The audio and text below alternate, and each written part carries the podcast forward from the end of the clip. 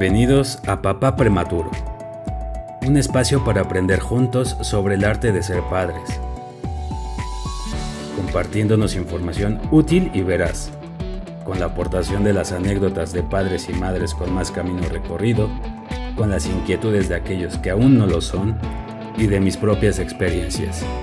Un podcast de todos para todos. Estoy seguro que con tu colaboración podré crear una comunidad de alto impacto y ayudar a la prevención de diversas situaciones que nuestros hijos e hijas pudieran enfrentar. Yo soy Jeff. Comencemos.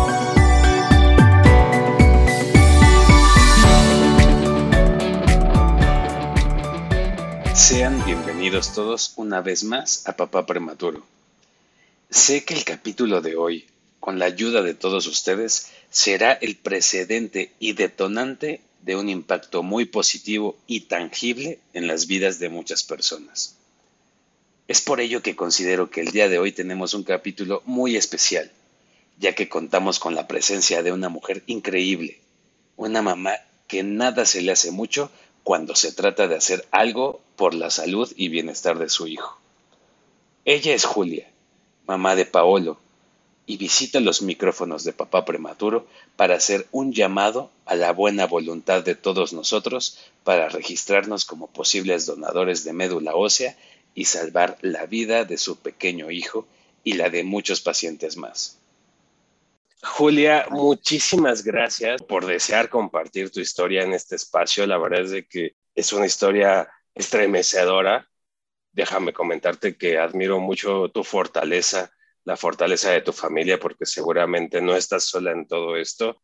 Es una historia digna de admirarse. Yo deseo realmente agradecerte mucho tu presencia en este espacio. Y Julia, para empezar, me gustaría que me pudieras compartir qué es lo que padece Paolo. Muchas gracias. Este, bueno, Paolo padece una enfermedad que se llama granulomatosa crónica. Es una enfermedad genética lo que hacen Paulito, que Paulito no tiene defensas y lo que hace esa enfermedad es que en Paolo se puede contagiar fácil de neumonías, de hongos, de aspergillus, o sea, de todo, se puede contagiar de todo, de todo. Prácticamente Paolo solo, pues lo sacamos al hospital y muy poquitas veces a la calle, porque lo que hace su enfermedad de Paolo es atacarlo de todo. No puede estar cerca de plantas, de animales, de ahora que de muchas cositas, no puede tener Paolo cerca. Es decir, sus, sus defensas o su sistema inmunológico siempre está vulnerable y puede tener enfermedades respiratorias, algún hongo que le salga, no sé, en un pie o, o, problemas en la garganta, en los ojos, prácticamente de cualquier cosa se podría enfermar. Sí, de cualquier cosa. Haz de cuenta que lo que hace esa enfermedad que Paolo no tiene defensas. Y por ejemplo, nosotros las personas, por decirlo así, normales, cuando nos da una gripa o algo, nuestro cuerpo solito se defiende y el cuerpo de Paolo no. Si llega a tener una gripa normal, a él se le hace neumonía. Todas las enfermedades que le llegan a dar a Paolo le dan en extremo total. Entiendo, o sea, no nada más enferma de una simple gripa, sino esa gripa podría o suele complicársele al grado más alto, como en ese caso lo que comentas, una neumonía. ¿Sí le hacen efecto los medicamentos? Sí, haz de cuenta que los medicamentos que toma Paolo son como medicamentos para cubrirlo un poquito de las infecciones que le puedan dar, pero no hay ningún medicamento que lo pueda cubrir del todo. Cuando inició lo de, lo que lo diagnosticaron, esa enfermedad solo lo podía cubrir una, un medicamento que se llamaba interferón gamma. Ese medicamento, para empezar, en México ni siquiera lo había, solo lo hacen en Alemania y en Estados Unidos. Pero como no es como esta enfermedad de Paolo es, son muy pocos niños que la padecen, en México ha de haber como 15 niños. Uno de cada 100 mil niños padecen esta enfermedad de Paolo. Entonces, este medicamento eh, lo conseguimos por medio de una fundación, pero no le sirvió a Paulo porque en vez de ayudarlo, le estaba lastimando su higadito. Entonces, por ejemplo, uno de los órganos más importantes que le tenemos que cuidar a Paolo, pues es el hígado y como los medicamentos que toma pues son muy fuertes, ahorita le han cambiado varios medicamentos para poderlo cubrir, pero de alguna manera también no lastimarlo del hígado. Lo entiendo. Tocaste el tema del diagnóstico. ¿Cómo fue que los médicos diagnosticaron granulomatosa crónica? Sí, pues mira, fue muy difícil de diagnosticar porque al principio, bueno, desde que nació Paolo, lo metieron a una incubadora porque respiraba muy rápido. Le había dado una sepsis en su, en su sangre. Entonces, hace cuenta que Paolo los aliviamos en una clínica particular. Estuvimos casi dos meses y ya los doctores de ahí nos dijeron que ellos ya no sabían qué tenía el bebé y que mejor lo teníamos que llevar a otro lugar donde, le, donde tuvieran todos los medios para poder diagnosticarlo. Y nos fuimos, ahora sí que de, de esa clínica, nos fuimos a un hospital este, en, en ambulancia al IMSS, pero nosotros ni siquiera teníamos IMSS. Entonces en el IMSS, este, sí lo recibieron, pagamos, mi esposo se tuvo que asegurar y estuvimos ahí como un mes y nos dijeron que ahí había tenido una neumonía, pero que él salía sano, que solo le había dado una neumonía. Entonces, cuando nosotros salimos de ese hospital, pues pensamos lo que nos dijeron ellos, que Paolo pues había sufrido de esas neumonía, pero que ya estaba sano, ¿no? Estaba bien. Pero pues no pasó así, estuvimos un mes en casa y otra vez le volvió a dar una neumonía y de ahí llegamos a un hospital el infantil de Peralvillo, por Tlatelolco. Entonces de ahí ellos este, estuvimos como dos meses internados en terapia intensiva y todo, y ya de ahí nos dijeron que mi bebé pues tenía otra cosa más grande y que tampoco ellos lo podían tratar. Entonces nos mandaron al hospital Federico Gómez y fue donde empezaron a tratar a Paulito. Paulito hacía popó con sangre y pensaban que ellos era intolerante a la lactosa. Entonces, se de cuenta que estuvimos así como en estudios y en estudios hasta que se nos volvió a poner más malito y de plano lo internaron ahí. Ahí estuvimos un tiempo como seis meses hospitalizado y a Paolo le mandaron a hacer muchos estudios hasta que lo diagnosticaron, pero esos estudios los tuvieron que mandar a Estados Unidos y después de un mes regresaron, ahora sí que regresaron los resultados y fue como se dieron cuenta que Paolo, bueno, que tenía granulomatosa crónica. Lo que hace normalmente la granulomatosa crónica, los síntomas son que sus intestinos se les inflaman, les dan muchas neumonías, les dan muchos hongos. A Paulito le salen bolitas, este, le salen abscesos. A Paulito tuvo un primer absceso en su pecho, hace cuenta que se le hizo como un pecho de mujer. Se lo tuvieron que eh, extirpar para estudiarlo después le dio un hongo en su pie, tuvieron que enyesarlo, o sea, prácticamente ha estado Paolo lleno de neumonías, de hongos, y en esa neumonía tan grande que fue la que le lastimó la mitad de su pulmoncito, es, es por ello que Paolo usa oxígeno. Entiendo. Para poder diagnosticar la granulomatosa crónica, ¿Hay algún estudio en específico o es un conjunto de diferentes estudios, que de sangre, que de orina, que de biopsias, que de lo que sea? Es un estudio ligado de cromosoma X o Y. Bueno, le hicieron varios estudios, pero dice mi esposo que en particular el que más checaron fue el del estudio del cromosoma X y Y. La enfermedad de Paolo solo afecta, haz de cuenta que a hombres. Las mujeres pueden ser portadoras, pero esta enfermedad solo le da a hombres. Entonces puedo entender que los estudios principalmente se basan en temas genéticos. Sí, es genético. Vi recientemente una entrevista que una televisora te hizo unas preguntas y al parecer tú ya tenías donantes para Paolo. ¿Qué era lo que iban a donar y por qué ya no se pudo donar? Haz de cuenta que esta plataforma justamente en la que te inscribiste se llama Vidematch, es una plataforma mundial. Entonces, el hospital de Paolo, que es el hospital Federico Gómez, trabaja con ellos desde hace cuatro años que llegó a México esta plataforma.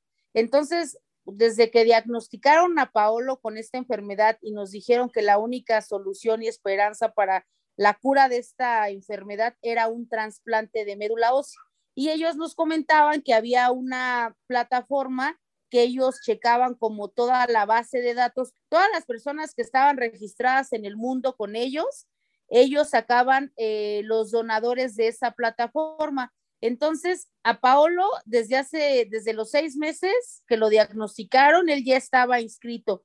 en, en, busca de y en espera de un trasplante y, de, un, de un match, ¿no? De un donador. Entonces, a Paolo no lo habían podido trasplantar antes porque tenía neumonías, porque tenía infecciones. Para que te puedan hacer un trasplante tienes que estar completamente limpio, sano, de ahora sí que dentro de lo que cabe, sano. Entonces, no se lo habían podido hacer a Paolo. Había dos donadores en el mundo el de Holanda y el de Estados Unidos. Entonces, por ejemplo, tú que te registraste, tú debes de estar completamente seguro que, te estás registrando y en el momento que te necesiten, pues tú puedas este, donarlo, ¿no? Cuando, cuando te lleguen a hablar. Entonces, yo quiero pensar y nos han explicado ahorita en el hospital por lo de la pandemia, pues la gente ya se registró desde hace un buen, ¿no? A lo mejor estas personas ya tienen ese registro desde hace mucho tiempo, pero ahorita, eh, cuando ya estábamos más cerca del trasplante, pues le hablan a ellos, les preguntan, oye, eh, ¿sigues dispuesto a donar? ¿Qué mes podríamos usar que tú estés más libre para que te puedan sacar la médula ósea? Ese es el siguiente proceso, marcarles a las personas para que ellos te den como sus tiempos y los doctores se acomoden en los tiempos de ellos. Entonces, estas personas ya no quisieron. Vidematch no te da como esa información como tal porque es este, privada. Nada más a nosotros nos dicen que si son hombre o mujer y en qué país están, pero no tenemos otro dato. Solo puedes agradecerle a las personas después de un año y medio por la, la médula ósea que te donaron. Entonces, ahorita se cuenta que hay solo cuatro había cuatro donadores que tenían como la mayor compatibilidad con Paolo. Los dos que no quisieron tenían el 98 y el 97% de compatibilidad y los otros dos no nos han dicho cuánto compatibilidad tienen y en un mes que nos toque ir al hospital, los doctores nos van a decir si esas dos personas, la tercera y la cuarta, ellos eh, siguen dispuestos para donar la médula ósea para Paolo. Entonces, por eso no me quiero esperanzar y esperar a que esos dos donadores quieran. Entonces, lo que quiero hacer con esta campaña es, uno, pues sí, buscar a un donador para mi hijo y dos, pues que decirle a la gente que puede donar, que puede salvar y que podemos salvar a muchos niños como mi Claro, pues para la gente que nos está escuchando ahora, escuchan tus comentarios sobre una página donde yo me registré. Esto es algo que Julia y yo platicamos fuera de micrófonos hace unos minutos. Hay una página de internet que ustedes la pueden buscar, que es www.bthematch.org.mx. Ustedes la pueden buscar en internet. De todos modos, en la descripción de este programa les dejaré toda la información. Esta es una página de una fundación que se encarga justamente de tener como una base de datos genética de las personas para poder encontrar o para poder hacer justamente un match y las células madre las van a recopilar de la médula ósea. El proceso para ser un donador pues eh, puede tomar algún, algún tiempo. Primero uno se registra, después les llega un kit para poderse hacer con un hisopo una muestra bucal prometo hacer un programa especial hablando de este proceso en específico, pero bueno, este kit te llega a tu casa después de aproximadamente dos o tres semanas de haber hecho tu registro y bueno, en algún momento llegará una llamada, un mensaje, hemos encontrado un match, de acuerdo a la información que tengo, puede haber casos, no sé, un aproximado de 77% de personas que puedan donar eh, las células madre directamente de la sangre y es una toma de muestra de sangre como muchos la conocemos y el otro 33% más o menos de personas podría sí ser necesaria una punción, pero bueno, es algo súper controlado, algo que no le afecta a nadie. Insisto, les voy a hacer un, un capítulo específico para que ustedes sepan todo esto y bueno, como todos ustedes lo saben, la intención de, de, Papá Prematuro, la intención de este proyecto es ayudar, y yo le comenté a Julia hace unos minutos que yo ya me registré en esta página. Estoy esperando con ansias que me llegue mi kit y les voy a ir avisando a todos ustedes a través de redes sociales cómo va mi proceso. Lo voy a documentar para que ustedes vean que es algo muy, muy simple de hacer. es algo que lo único que se necesita es corazón y ganas de querer ayudar porque no corre en peligro la vida ni el, ni el bienestar de nadie. Entonces, de eso es lo que estaba hablando hace un momento Julia. Y me gustaría preguntarte algo, ¿por qué se ha complicado la donación? O sea, los de otros pequeños han podido encontrar un donador sencillo y tu hijo no, o es lo mismo, ha sido complicado para todos. Sí, no, en, respecto a lo de, la donación, o sea, es porque no se ha encontrado pues otro, otro, otro donador. Pero en cuestión al trasplante, eh, antes de que le, para que Paolo pueda ser candidato de un trasplante, te decía que él tiene que estar completamente dentro de lo que cabe sano, pero lo que ha agravado un poco, bueno, ahorita mucho, es que cuando Paolo tuvo esa neumonía muy fuerte, le lastimó la mitad de su pulmón. Entonces su pulmoncito de Paolo, él usa muy poquito de oxígeno, punto cinco, pero su pulmoncito ha hecho como una cicatriz en su pulmón. Entonces, ahorita en mayo le van a hacer un, último estudio a Paolo. Si todo sale bien en este estudio, Paolo sigue en el protocolo de trasplante, pero si Paolo sale mal en ese estudio, pues ya no tendríamos oportunidad de hacerle un trasplante. es lo que nos van a explicar, pero al parecer, y como nosotros lo vemos como papis, pues lo vemos bien, ya hay veces que lo dejamos ya hasta cuatro horas sin oxígeno en el día. Cada rato le checamos con su, con el, el saturómetro, este, y se ve bien, le hacemos sus ejercicios y todo, pero también mucho depende de ese estudio que le tienen que hacer en el pulmón. Julia, vas a ver que todo va a salir perfecto. Sé que todo el mundo te lo dice. Yo te lo digo de verdad con mucho corazón. Así va a ser. Gracias. Y bueno, o sea, a mí me gustaría hacer ese match, ¿no? Yo por eso inmediatamente me registré en Vidematch para poder ayudar a Paolo.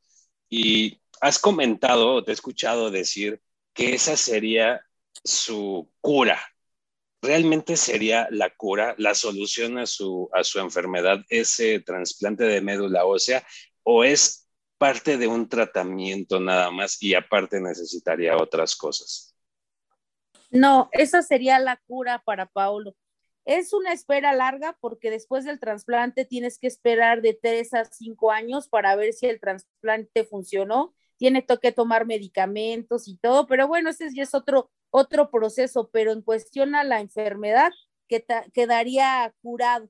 Me gusta mucho eh, lo que escuché que decías cómo empezó tu programa y es algo, es, es algo de admirar porque en este tipo de, de situaciones uno está desesperado. Yo y mi esposo al principio empezamos a buscar en internet sobre esta enfermedad, si habría grupos de apoyo, ¿no? Tu programa es como una red de apoyo emocional. Entonces, la gente se ha acercado a nosotros y lo que yo les puedo compartir, pues se los comparto. He escuchado a muchas mamis que ya han trasplantado con la misma enfermedad que mi hijo y les va y les va muy bien. Entonces, este, sí, sí se, sí se cura eh, la enfermedad de mi bebé con este trasplante. Pues me da muchísimo gusto escuchar eso, de verdad. Yo creo que la dificultad que Paolo y muchos otros niños han enfrentado es justamente la desinformación. Cualquiera de nosotros podría salvar una vida, o dos, o tres, o muchas, con un procedimiento realmente muy sencillo, con un procedimiento que no te va a dañar en absoluto. Entonces, aprovecho este espacio y esta entrevista que, insisto, te agradezco mucho que, que me hayas concedido para invitar a toda la gente que de verdad busquen en YouTube Vidematch, eh, donador de, de, médula ósea, y ahí van a encontrar videos con información realmente muy, muy digerible de cómo es el proceso, que de verdad no cuesta nada. Hay muchas otras cosas que nosotros hacemos día a día que nos duelen más. Un dolor de muelas podría ser más horrible que lo que pudiéramos sufrir con un piquetito para una muestra de sangre o cualquier otra cosa. Entonces yo realmente los invito, por favor, denle clic a la página de Vidematch que voy a dejarles en la descripción de este, de este programa. Infórmense, y por favor ayuden. Yo creo que no hay nada, nada más bonito en la vida que saber que le ayudaron a un pequeñito. Eh, Julia, ¿hay algo más en lo que podamos ayudarte? ¿Hay algo más que, que, necesites? Entiendo perfecto que tu prioridad es encontrar un, un donador para tu hijo, pero te has enfrentado a otro tipo, a otros tipos de problemas que quisieras pedirle a la sociedad que nos escuche, ayúdenme con esto, algo. Ahora sí que ahorita lo más importante y lo que yo quiero eh, transmitir es que la gente se anime a donar para que podamos encontrar un match nosotros y para que puedan encontrar ahora sí que ese match, pues otros pequeñitos que están en espera.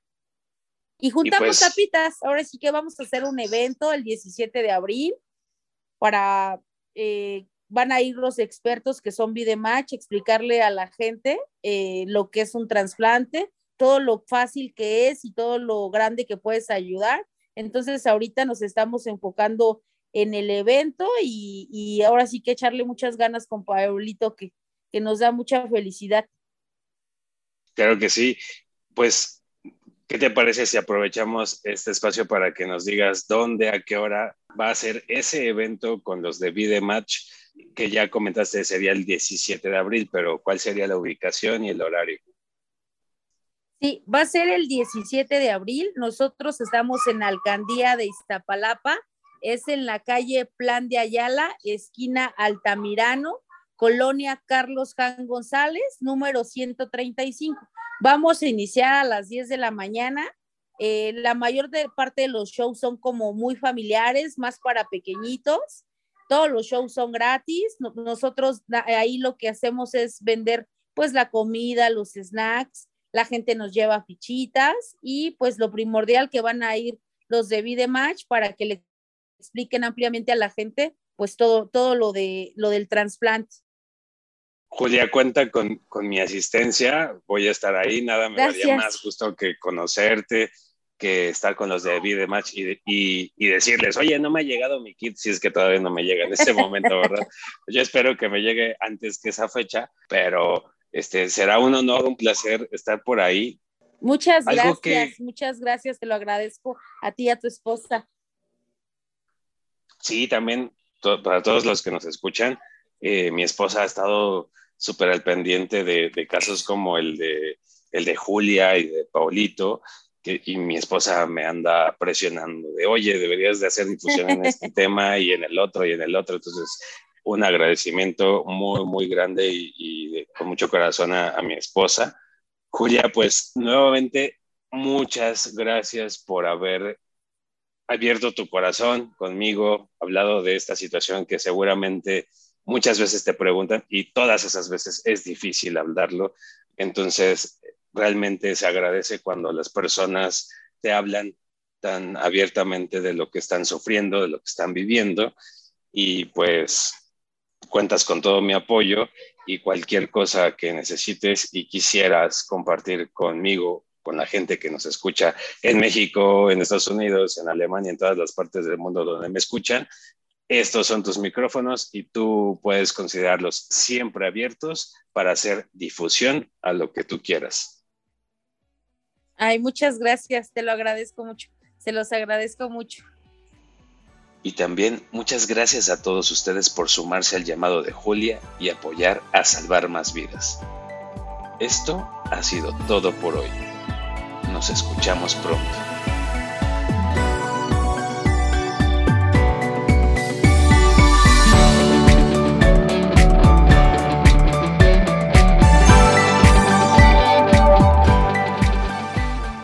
Si te gustó lo que escuchaste, comparte este contenido y ayúdame a llegar a más gente.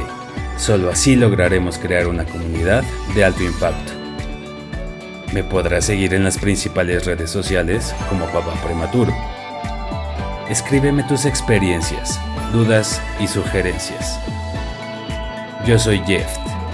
Gracias por escucharme.